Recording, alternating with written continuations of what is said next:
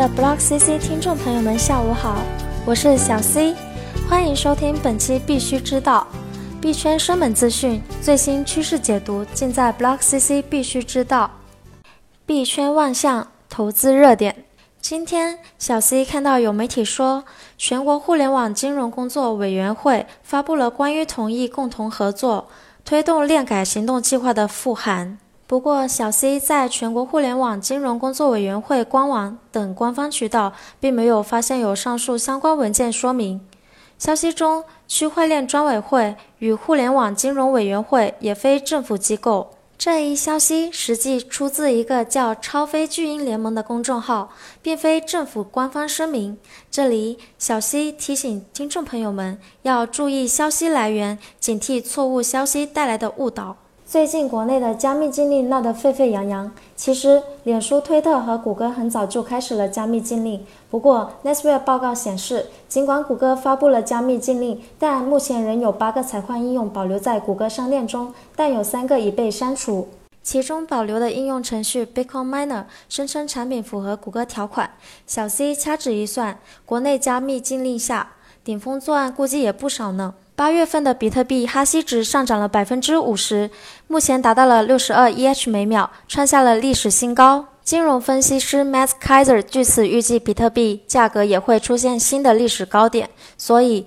币圈寒冬论很快就要终结了吗？达世币核心集团 CEO 瑞恩泰勒表示，今年年初，委内瑞拉成为达世币第二大交易市场，交易量远远高于中国和俄罗斯。该国每个月都有好几万民众下载达世币数字货币钱包，看来达世币已经成为该国最受欢迎的交易中介了呢。Congate 发表报道称，比特大陆和 Bitcoin ABC 正试图将他们的意愿添加到原始协议中，并且他们正在通过将块大小限制到三十二兆来减缓扩容进程。比特大陆创始人吴继涵很快就在推特反击了这篇报道，谴责 CoinGate 劫持舆论，并点名凯尔是撒谎记者。近日，比特币基金会前副主席、比特币业内大玩家查理在受访时表示，现有的近两千种数字货币中，只有少数能存活下来。他认为，代币的增加加剧了加密行业的竞争，因此市场有必要通过熊市周期来淘汰那些不适用于现实场景的项目。在火星硅谷区块链峰会上，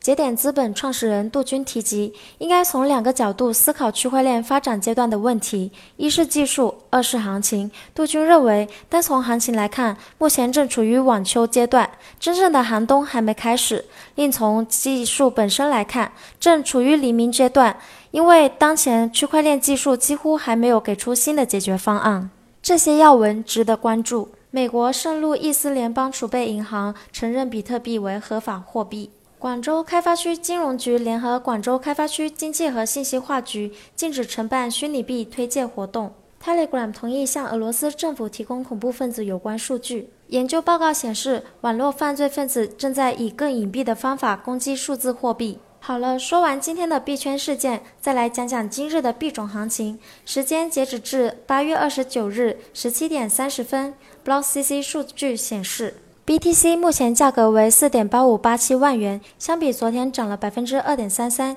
交易量达到了三百六十四点九三亿元，净流入资金达到了十点一五一亿元。ETH 现在售价两千零十四元，总体涨了百分之二点九一，交易量达到了四十九点二三二亿，净流出资金达到了一点三零七七亿。交易量前两百币种各种排行榜，涨幅排行榜前三的是 NOAH、CAC、GO，跌幅排行榜前三的是 PNT、SDA、MOF。二十四小时净流入排行榜，净流入排行前三的是 BTC、DASH、EOS。